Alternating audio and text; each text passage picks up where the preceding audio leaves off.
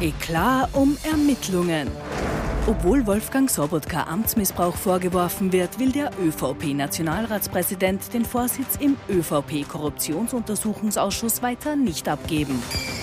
Aufschwung und Angst. Während die Sozialdemokratie aufsteigt, fürchtet die ÖVP abzusteigen. Preispoker. Österreichs Abhängigkeit von russischem Gas kommt der Regierung immer teurer zu stehen.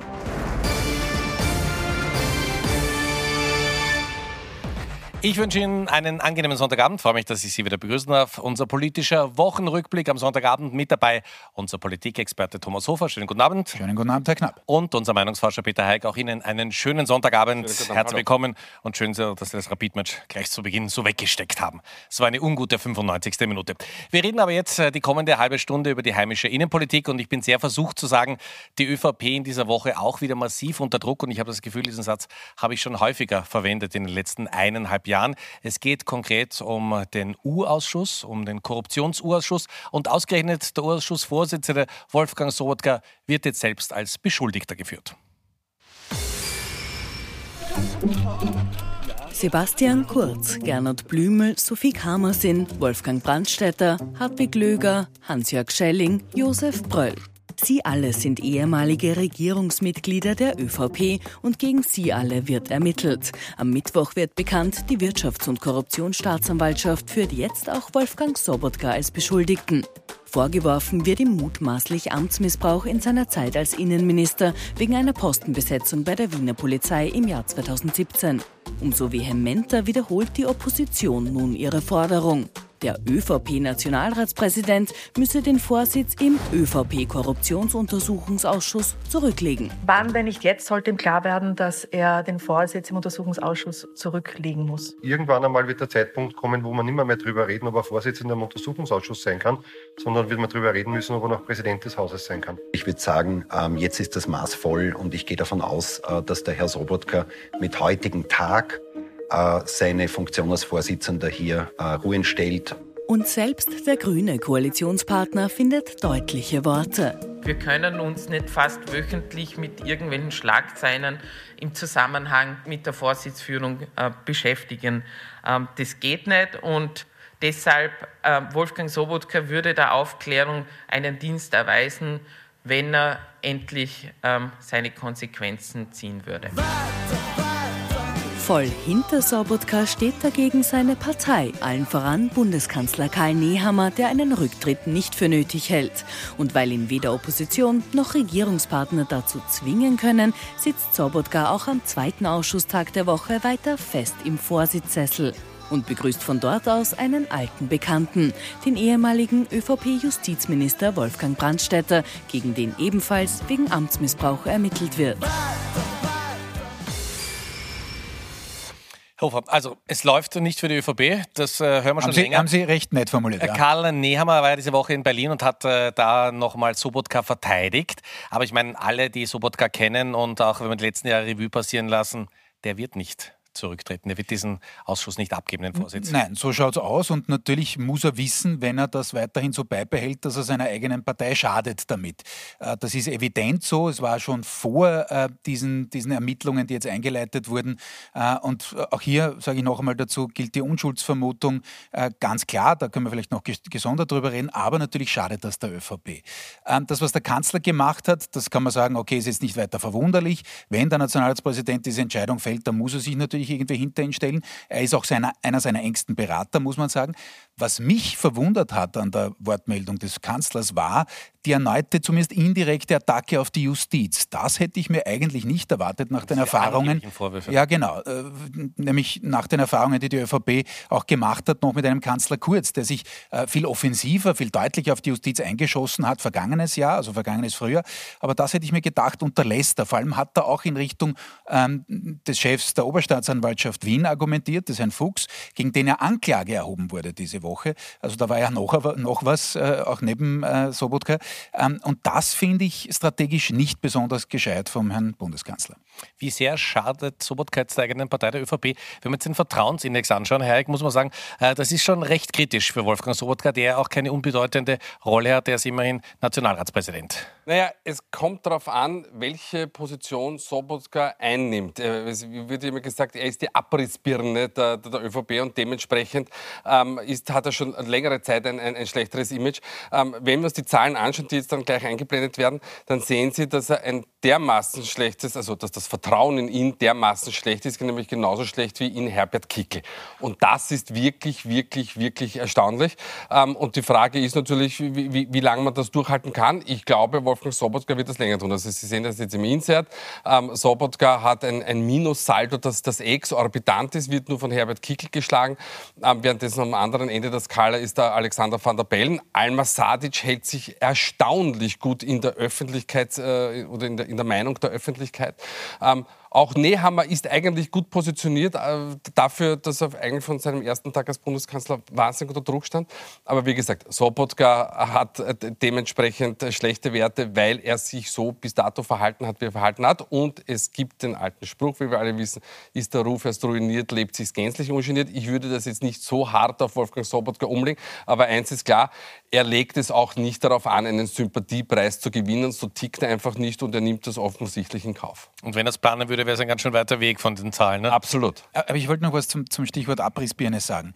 Natürlich stimmt es, was der Kollege Heik gesagt hat, und das war auch stimmig, zum Beispiel in einer Zeit, als Wolfgang Sobotka für Sebastian Kurz den Weg aufbereitet hat in Richtung der ÖVP-Obmannschaft. Und äh, er hat ja nicht nur den Herrn Mitterlehner intern kritisiert, also der Herr Sobotka, äh, sondern hat natürlich auch äh, den damaligen Kanzler Christian Kern mürbe gemacht äh, in der damals noch Großen Koalition. Da war das ja stimmig, da war das ja sozusagen eine Rolle, die er da voll ausgefüllt hat und natürlich auch äh, strategisch ausgefüllt hat. Jetzt ist es schon so, dass natürlich die Position des Nationalratspräsidenten eine ganz andere ist. Normal, wie würde es normal laufen, in einem normalen, unter Anführungszeichen, Frauen, äh, Vertrauensindex, äh, wäre es so, dass natürlich äh, der Nationalratspräsident Nummer zwei wäre, gleich einmal nach dem äh, Bundespräsidenten. Und da ist äh, klarerweise der aktuelle Präsident weit weg davon. Weil Sie beide die Abrissbirne angesprochen haben, die Wolfgang Sobotka war, da gibt es ja dann ein Buch von Reinhold Winterlehner. Und äh, wenn Sie ganz genau, ich weiß nicht, ob Sie Zeit hatten, das im Beitrag zu sehen, wir haben es auf jeden Fall mal rauskopiert, das fanden wir ein ganz besonders interessantes Detail. Wolfgang Brandstätter ist äh, vorgeladen und schauen Sie mal, welches Buch er mitgenommen hat zum Untersuchungsausschuss. Ich hoffe, Sie können es gut sehen, nämlich das Buch von Reinhold Mitterlehner. Haltung hat er an diesem Tag mit dabei. Ist das einfach ein Pech oder ist das ein Zeichen? Also ich weiß ja. es nicht, ob er dann daraus äh, zitiert hat. Ich, ich, bin jetzt nicht im Urschuss gesessen, also zuhörenderweise. Äh, also kann ich jetzt den Hintergrund nicht, nicht sagen, aber natürlich ist das innerparteilich noch immer ein, ein, ein sehr, sehr heikles Thema. Das ist klar. Und, und jetzt komme ich äh, auf die innenpolitische Situation, also was die ÖVP betrifft, es wird auch langsam innerhalb, dabei, innerhalb der Partei etwas heikel, verzeihen Sie. Warum? Weil die Länder langsam unrund werden, weil die natürlich jetzt dann Landtagswahlen zu schlagen haben, also einige davon jedenfalls äh, kommendes Jahr. Äh, und weil natürlich auch die Bünde unrund werden. Da heißt es eben, und gibt es die Kritik zum Beispiel vom Wirtschaftsbund, na, der Herr Nehammer umgibt sich nur mit ÖAB-Funktionären, Sobotka ist auch einer davon, äh, der Clubobmann Wöginger auch einer. Ähm, also da muss jetzt der Kanzler langsam aufpassen, dass es da nicht innerhalb der eigenen Partei zu viel Rumoren gibt. Wer nicht neu in der ÖVP, vor kurz war das ja quasi an der Tagesordnung, aber äh, Nehammer hat das bislang gar nicht so schlecht gemacht, wie gesagt, wie ich es vergangene Woche gesagt habe, mit einigen inhaltlichen Schwächen, also positionierungstechnisch weiß man einfach nicht, wo er hin will, aber man weiß es auch nicht in der eigenen Partei und das kann schon gefährlich werden. Kommen wir noch zum Thema Justiz. Das ist ja fast ein bisschen untergegangen, aber auch ein Oberstaatsanwalt, der suspendiert wird, der jetzt auch angeklagt wird, ist nicht, zum Glück nicht alltäglich in Österreich. Wie schaut es denn aus? Wie sehr leidet die Justiz? Wie sehr leidet das Ansehen der Justiz in der Öffentlichkeit? Ja, also das, das Ansehen der Justiz leidet leider Gottes mittlerweile enorm. Das war lange Zeit nicht so, aber jetzt ist es so, wir haben das für die Kollegen vom Profil gemacht, ähm, auf einer Viererskala und wir sehen, es sind nur noch sieben Prozent, die sagen, ähm, mein Vertrauen ist sehr groß in die, in die Justiz und eher groß sind 44, also sagen wir, das sind knapp 50 Prozent. In vergangenen Zeiten lag das Vertrauen bei der Justiz zwischen 70 und 80 Prozent. Das ist jetzt natürlich zu einem ungünstigen Zeitpunkt, was die Befragung betrifft, weil eben die, die Anklage gegen Oberstaatsanwalt ähm, Fuchs, ähm, der, der, Auftritt von Alma Sadic, der Justizministerin im Untersuchungsausschuss, all das ist natürlich nicht ähm, förderlich für das Vertrauen in die Justiz. Aber wir sind jetzt mittlerweile an einem Punkt angekommen, wo es heikel werden könnte. Denn wenn das Vertrauen in Institutionen des Staates verloren geht, insbesondere eben der Justiz, dann könnte man die Polizei hinzunehmen etc. etc., dann wird es dann wird's wirklich problematisch. Wir sehen auf der anderen Seite, dass wir noch keine Erosion haben beim Demokratieverständnis. Das ist sehr, sehr stabil. Seit Jahrzehnten haben wir nur 10 Prozent, die ein autoritäres ähm, System bevorzugen würden. Da sind wir noch auf der sicheren Seite, aber wie gesagt, wenn das so weitergeht, könnte es problematisch werden. Also das heißt, nochmal zusammengefasst, das ist ein Alarmzeichen, weil nur mehr jeder Zweite und jede Zweite äh, die Justiz Korrekt, also es ist ein absolutes Alarmsignal hat, ja. und, und, da, muss, da muss das Justizministerium, aber in Wirklichkeit natürlich auch die Bundesregierung ähm, hergehen und ähm, dieses Vertrauen wieder stärken. Und das am besten wäre, dass die Justiz in Ruhe arbeiten kann. Das wäre das Allerwichtigste. Kommen wir zum nächsten Thema unserer Sendung. Kommen wir zur SPÖ. Sie wissen ja genau, heute vor einer Woche die große Kanzlerinnenrede von Pamela Rendi-Wagner. Und wie ist es dann in dieser Woche bei der SPÖ weitergegangen? Naja, eigentlich wie immer. Querschüsse aus dem Burgenland.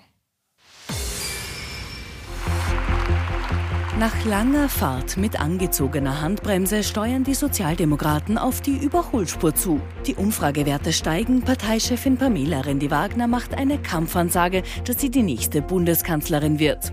Dafür spricht sich der burgenländische Landeshauptmann Hans-Peter Doskozil zwar nicht direkt aus, trotzdem sieht er die SPÖ derzeit ganz weit vorne. Da gibt es viele Themen, von der Bildung über die Pflege bis zu dem Spitalsbereich, Gesundheitsbereich, die man in der Tiefe behandeln muss und sich anschauen muss.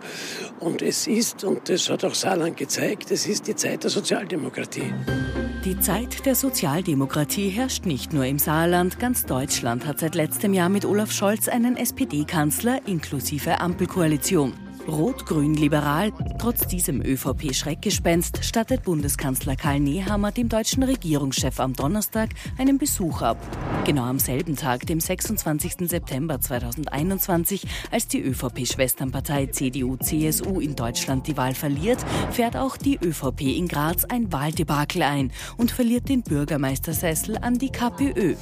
Ein Schock für Nehammer, der damals noch Innenminister ist. Ich habe die Berichte noch in Erinnerung, wo Menschen erschossen worden sind, weil sie gehindert worden sind von kommunistischen Systemen, das Land zu verlassen und dass eine kommunistische Partei jetzt in einer wichtigen Stadt wie Graz so ein Wahlergebnis erzielt, stimmt mich persönlich, auch aufgrund der Erfahrungen des Kalten Krieges, massiv nachdenklich. Diese Woche kommt Nehammer dann als Kanzler nach Graz, um die angeschlagene ÖVP-Mannschaft zu motivieren aus der Niederlage heraus die Kraft gewinnen. Das ist das, was ich euch jetzt so wünsche. Also ich finde es mal sympathisch, dass man es von Politikern so ehrlich hört, ja, aus der Niederlage heraus die Kraft nehmen. Aber man merkt, Karl Nehammer hat momentan ganz, ganz viele Bälle in der Luft. Das ist nicht nur Wolfgang Sobotka. Ja, absolut. Das ist äh, gar keine Frage. Er ist eben nicht wirklich in die Vorlage gekommen. Er hat äh, die Abgrenzung stilistisch von seinem Vorvorgänger Sebastian Kurz hinbekommen. Das hat er gut gemacht. Er hat auch aus meiner Sicht authentisch großteils auf, auf den Ukraine-Krieg äh, reagiert. Aber das täuscht natürlich schon auch darüber hinweg, welche Schwächen es da gibt in der Aufstellung der ÖVP aktuell. Die Parteizentrale ist, äh, also ich weiß, wo sie geografisch ist, aber auf der Bildfläche ist sie nicht wirklich. Ähm, insofern ist das eine echte Schwachstelle. Es gibt viele Schwachstellen noch immer im Minister- und Ministerinnen-Team der ÖVP. Äh, das ist auch nicht behoben. Er hat keine wirklichen Flügelspieler äh, politisch gesehen. Und die Frage ist, wo will er hin mit dieser Partei? Diesen Aufschlag hat immerhin ja kurz gemacht. Er hat die ÖVP schon sehr, sehr offensiv äh, positioniert, mit allen Schlaglöchern, die es dann danach gab und die da rausgeappert sind natürlich. Aber da ist, ist Nehammer bei weitem noch nicht. Und jetzt bin ich nicht ganz beim Herrn Doskozil, der gesagt hat, sozusagen, es ist die Zeit der Sozialdemokratie. Ich habe auch vor ein paar Jahren nicht zu jenen gehört, die gesagt haben, so, äh, ich, ich, ich stimme da eine die Grabesrede, was die Sozialdemokratie angeht, weil alle schon gesagt haben, das ist jetzt vorbei und kein sozialdemokratisches Jahrhundert. Man sieht, wie schnell das geht. Aber die SPÖ ist nicht aus eigener Stärke derzeit Erster äh, oder relativ weit vorn, wie bei den Zahlen vom, vom Kollegen Hayek, ähm, sondern eben aufgrund dieser eklatanten Schwäche, dieser permanenten Defensivsituation der ÖVP. Diese Steilvorlage nehmen Sie bitte auf. Kanzlerin Pamela Rendi-Wagner oder Kanzler Karl Nehammer? Wie schaut es aus mit den Zahlen? Naja, es ist äh, Kanzler Karl, Karl, Nehammer auch von den Zahlen her, wobei man jetzt sieht, äh, das, das, ist, äh, das haben wir für die Kollegen von heute gemacht. Das ist, wir haben begonnen, ähm, die ersten Werte, die Sie hier sehen, die sind im Februar 20, das heißt noch vor der Pandemie. Und Sie sehen, dass sowohl Nehammer als auch Rendi-Wagner dann in lichte Höhen geschossen sind, weil das damals die ganze Politik so war. Das war sind das die Werte von Nehammer als Innenminister oder Kurz? Nein, das sind die Werte von Nehammer als Innenminister mhm. und dann am Ende der okay. Skala auch wieder natürlich Bundeskanzler war. Und Sie sehen eins, dass ich, äh, und das ist, unterstützt das, was äh, Kollege Hofer vorher gesagt hat, äh, Randy Wagner hat sich auf das gleiche Niveau mehr oder weniger begeben können, ähm, wie, wo Nehammer ist, aber nicht deshalb, weil sie so stark zugelegt hat, sie hat im Verlauf etwas zugelegt, sondern weil Nehammer und auch viele andere Regierungspolitiker und Politikerinnen einfach so schwach aufgestellt sind. Und das ist natürlich ähm, ähm auf, auf lange Sicht ein Problem. Problem, weil die Sozialdemokratie, die Sozialdemokratie, die derzeit sehr gut liegt, aber eben noch nicht mit den ureigensten Themen punkten kann. Oder anders formuliert, sie gibt das, die, die, die Schlagzeilen nicht vor oder noch nicht vor. Es stimmt schon, was Doskozil gesagt hat. Jetzt kommen die Themen wie Teuerung, Soziales, Miete, Wohnen etc. Also eigentlich das Heimspiele, ne? Naja, Heimspiele, aber es sind klassisch sozialdemokratische Themen. Warum? Weil es die kleinen Leute betrifft, wie es so schön heißt. Nur da hat man auf der anderen Seite einen ordentlichen Gegner, nämlich die Freiheitliche Partei. Das vergisst man derzeit immer nur, weil Kickl jetzt in der Corona-Krise die, die, die Freiheitliche Partei einen sehr, sehr harten Kurs hat fahren lassen.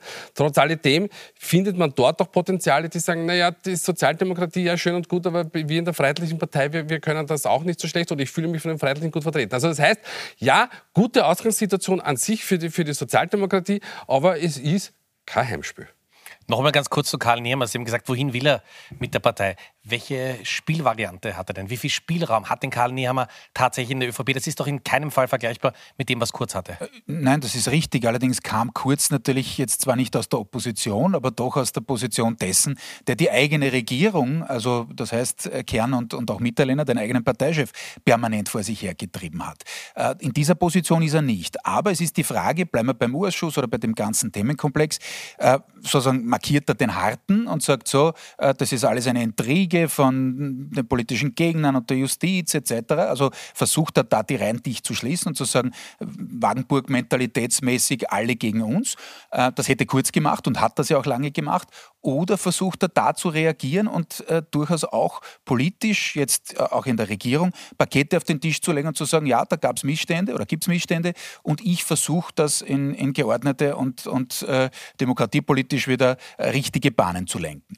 Das sieht man bis jetzt noch nicht, wo er dahin will. Ähm, derzeit hat es die, die, oder in der Anfangsphase des Urschusses hat es die ÖVP ein wenig äh, gemäßigter angetragen, aber jetzt ist man natürlich wieder dort, wo man eigentlich das letzte Jahr war. Viele in der ÖVP haben ja geglaubt, nachdem Kurz und Blümel abgegangen sind, wird der Urschuss jetzt nicht so heikel werden für die ÖVP. Na, mit, mit Nichten und Neffen, sage ich, weil äh, die Geschichte ist die, man ist jetzt wieder fast dort, wo man war. Es sind jeden, eben jetzt, Stichwort Clubobmann, Stichwort Nationalratspräsident, wieder ganz, ganz wichtige Träger der ÖVP, ähm, zumindest mal jetzt äh, Verdächtige, äh, und es wird gegen sie ermittelt. Da muss nichts rauskommen. Noch einmal, Unschuldsvermutung, gar keine Frage, aber politisch ist man permanent in der Defensivsituation. Und da ist schon die Frage, was Nehammer macht. Auch in Richtung Teuerung, auch in Richtung dieser sozialdemokratischen Themen, wie es der Kollege Hayek anspricht. Ähm, früher mal haben wir immer gesagt, naja, in der Krise, äh, da ist die ÖVP vielleicht gar nicht schlecht aufgestellt, ähm, denn da, die kann aufs Geld schauen und da gibt es schon eine gewisse Vertrauensbasis. Ob die noch gegeben ist, ich, ich wage es zu bezweifeln.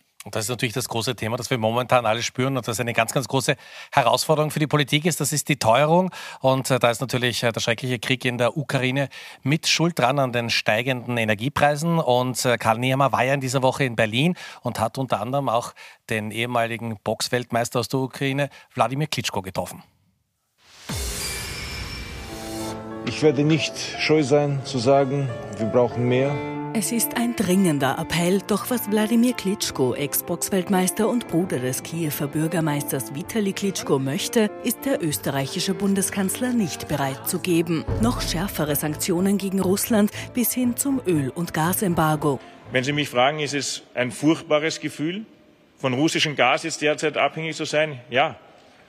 Aber Gefühle dürfen nicht überlagern, wenn es darum geht, und das gilt für mich als Bundeskanzler der Republik Österreich in besonderem Maße, für Energieversorgungssicherheit zu sorgen, dafür zu sorgen, dass die Wirtschaft funktioniert. Und das ist derzeit kein leichtes Unterfangen. Die Gaslieferungen aus Russland sind so unsicher wie nie zuvor. Wegen Putins Drohung, nur noch Rubelzahlung zu akzeptieren, ruft die Regierung Mitte der Woche sogar die Frühwarnstufe des Gasnotfallplans aus. Dazu kommt die enorme Inflation von nun wohl schon fast 7 Prozent. Untätigkeit will sich die Regierung aber nicht vorwerfen lassen. Mitte der Woche ruft der Finanzminister eine eigene Expertinnengruppe ins Leben. Wir stellen damit äh, sicher, dass das Thema der steigenden Inflation unter ganz genauer Beobachtung natürlich steht, damit es äh, am Ende eben keine äh, teure Überraschung gibt. Der Opposition bietet das wirtschaftliche Dilemma jedenfalls eines: Angriffsfläche. Die SPÖ beantragt gestern dann sogar eine eigene Teuerungs-Sondersitzung im Parlament. Die Regierung muss endlich handeln. Denn wenn sie die Existenzen von Millionen von Menschen in Österreich nicht kümmert, dann hat doch diese Bundesregierung ihre Existenzberechtigung verspielt. So, die ÖVP muss jetzt was machen, auch als Wirtschaftspartei. Die gute Frage ist, was natürlich und äh, was kommt wann an? Ne? Na, insofern, und jetzt komme ich wieder zurück zu Doskozil, zum vorvergangenen Beitrag, äh, da hat er schon recht. Natürlich ist das die Stunde der Opposition. Warum? Weil die Regierung bei dem Thema natürlich Passagier ist. Und ich sage es ungern, aber es ist so, äh, diese Teuerungsgeschichte, die Inflationsgeschichte ist ja nur wie soll ich sagen, sehr indirekt hausgemacht, sondern äh, das ist eine internationale Entwicklung, natürlich noch einmal befeuert, leider im wahrsten Wortsinn, äh, mit, der, mit dem Ukraine-Krieg. Äh, da kann man in Österreich relativ äh, viel probieren zu machen, aber diesen gesamten Trend, den halten sie nicht auf. Und man sieht, wie sehr da die Regierung unter Zugzwang ist, weil man hat ja schon zum Beispiel das Energiepaket und jetzt das Steuerungspaket mit der Steuerreform, wahrscheinlich wird es dann noch eine Steuerreform geben im Herbst, ja alles gemacht. Nur man bekommt eben diesen Geist nicht zurück in die Flasche. Das ist de facto unmöglich, eben weil es äh, diese äh, leider vielfachen Brandbeschleuniger international gibt. Und wahrscheinlich verschlimmert sich das noch einmal in Richtung Herbst mit den ganzen Folgewirkungen, Stichwort Stichwort auch Nahrungsmittelpreise etc. Äh, und nicht mehr nur unter Anführungszeichen Energiepreise. Also da fürchte ich, ist ein, der Handlungsspielraum für eine Bundesregierung, egal wie sie zusammengesetzt ist, ähm, relativ eng. Aber als Opposition hat man natürlich das Privileg, und das ist keine Kritik an der Opposition, dass man natürlich immer mehr fordern kann. Wie sehr man es selber anders machen könnte, sei dahingestellt. So, Sie haben für uns gefragt, welche Partei hatten die besten Konzepte gegen die Teuerung? Naja, ähm, das ist das, der Vorteil der Opposition. Die Opposition punktet da natürlich. Ähm, so sagen, ist, es, Zahlen, ist die, ja. es, ist die, Sozialdemokratie. Ähm, das ist jetzt auch wenig überraschend. Das haben wir ehrlicherweise schon, ähm, na, sagen wir mal, vermutet, bevor wir die Frage gestellt haben. Aber ich verweise auf den Balken ganz rechts, nämlich 38 Prozent sagen, na keiner davon. Ja? Und was wir da noch gar nicht haben, ist, es gibt noch einen ganz, ganz großen Anteil, die, die sagen, ja, ich habe eigentlich keine Ahnung, weil sie merken, die Parteiwerte sind unglaublich niedrig. Ähm, spannend ist gar nicht so sehr dieses Ergebnis, das ist die Allgemeinheit, sondern spannend ist, wie beurteilen die eigenen Wähler und Wählerinnen die eigene Partei. Und da sieht man, wie stark die Sozialdemokratie aufgestellt ist. Also zur Erläuterung. 74 Prozent der sozialdemokratischen Wähler sagen, es ist die Sozialdemokratie. Das ist ganz logisch. Bei 54 Prozent, also im zweiten Blauen, der sagt, das ist meine freiheitliche Partei. Und bei allen anderen Parteien sagen die eigenen Wähler nicht zu einem großen Ausmaß, dass es die eigene Partei ist. Neos sind doch dramatisch mit 23 Prozent, Ja, ähm, vielleicht ähm, sind die ähm, Neos-Wähler und Wählerinnen mit ein bisschen Angstwinker formuliert so neoliberal eingestellt, dass sie sagen, wir brauchen das nicht, aber wir wissen auch nicht, wie unsere das machen könnten, weil wir sind ja für die Einsparung. Aber das verwundert mich persönlich ehrlich gesagt nicht, auch bei den MFG-Wählern und Wählerinnen wundert es mich nicht. Aber weil es der Kollege Hofer vorher angesprochen hat, 38 Prozent der ÖVP-Wähler nennen nur die ÖVP. Na, das ist natürlich für die, für die ÖVP natürlich eine Niederlage, weil ich bin in der Regierung. Bei den Grünwählern wundert es mich wiederum weniger. Aber die ÖVP ist eigentlich immer dafür gestanden, dass sie wirtschaften kann. Naja, und wenn ich wirtschaften kann, dann sollte ich halt auch gegen die Teuerung was tun können. Da kommt wieder das alte ähm, Image der Sozialdemokratie durch. Wir sind fürs Soziale. Da werden viele ÖVP-Funktionäre heute schlecht schlafen nach dieser Sendung und nach diesen Zahlen von Ihnen. So, wir kommen zu den Top und Flops. Wer ist in dieser Woche besonders gut aufgefallen? Wer hat es besonders gut gemacht und wer hätte es durchaus besser machen können? Thomas Hofer und Peter Eick, wir haben die beiden Herren getrennt voneinander gefragt. Und jetzt schauen wir, was wir diesmal anbieten können. So, ich bin gespannt. Letzten 90 Sekunden. Ja, äh, ich beginne wie immer klassischerweise ja. äh, Wolfgang Sobotka und die ÖVP. Wir haben es heute durchdekliniert auf verschiedenen Ebenen. Glaube ich, braucht man nichts mehr dazu sagen. Äh, man verschlimmbessert eine ohnehin äh, äh, schlechte Situation noch einmal durch das, äh, wie man agiert.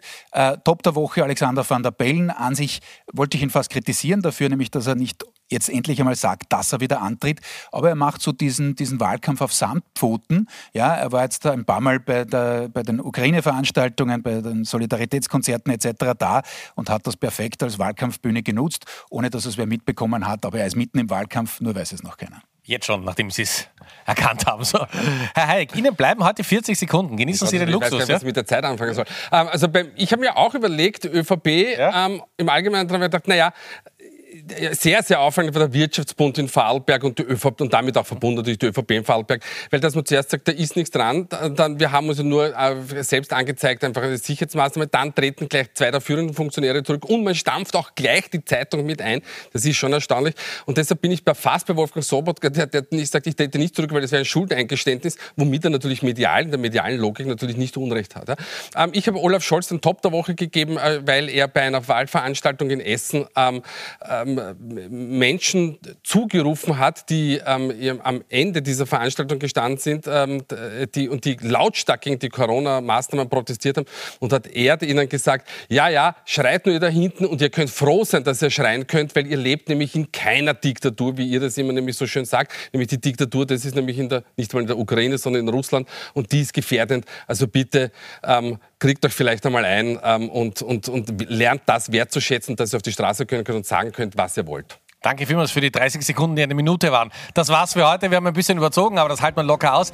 Die wichtigsten Nachrichten des Tages jetzt nochmal schnell in der Übersicht bei meiner Kollegin Jenny Leimer. Wir wünschen noch einen angenehmen Sonntagabend. Kommen Sie gut durch die Woche. Hören Sie auch gerne rein in unseren Podcast. Wir sehen uns in sieben Tagen wieder. Danke fürs Zuschauen.